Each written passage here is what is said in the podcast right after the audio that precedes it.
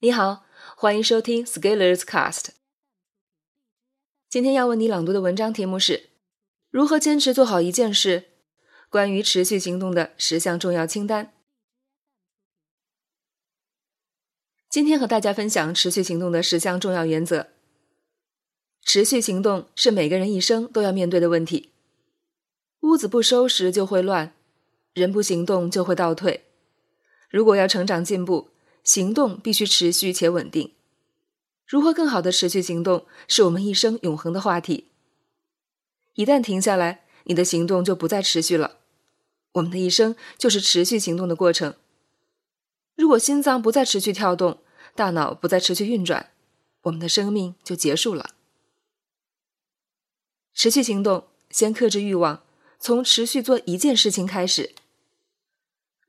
做好一件事。是所有成长进步的原点。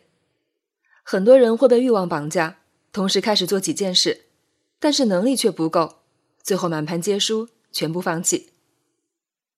对于开始持续行动的人，先全力以赴，用所有的资源把一件事情持续做好，做到足够长的时间，就足以看到令人难以置信的变化。如果一件事情持续做稳定后，可以再挂在第二件事情，以此类推。我从二零一四年开始每天写作，最开始只做这件事情，每天力保写一千字。三个月后，这件事情就驾轻就熟，于是我开始陆续加在练口译、学机器学习、做社群，井井有条。而更早以前，我曾经尝试一次同时坚持几件事情，之后的结果是遇到特殊情况哪个都顾不上，全部放弃。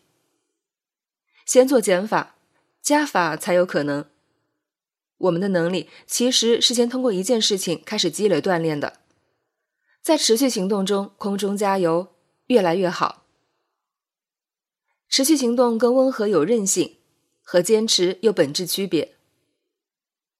坚持有一个隐藏的假设，坚持的事情会在某一天有终点，于是你咬着牙忍着痛，喝鸡汤打鸡血。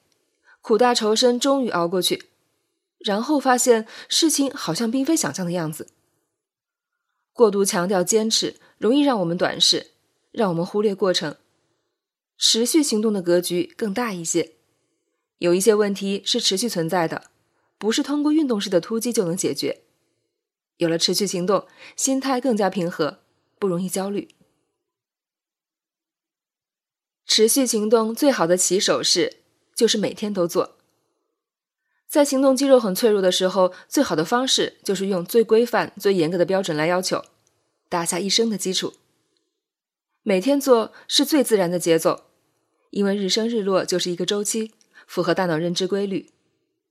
如果你说我三天一做，那还要多数一下今天到了时间没有，但是很容易变成五天一做，一周一做，最后半个月做，然后不了了之。在持续行动中，先有严格遵守，再谈灵活变化。每天做一件事情其实并不难，难的是打破“我不行”的自我设限。很多人认为自己不可能做到，所以也不会开始。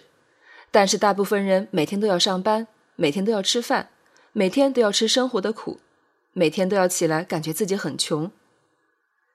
既然如此，那为什么不每天为自己的未来做一点事儿？难道你会认为自己永远配不上这世间的好东西？建立一个系统，制定一套规则，让自己持续稳定的做事情。现代社会的竞争其实是系统的竞争，谁的系统好，谁就能赢得时代。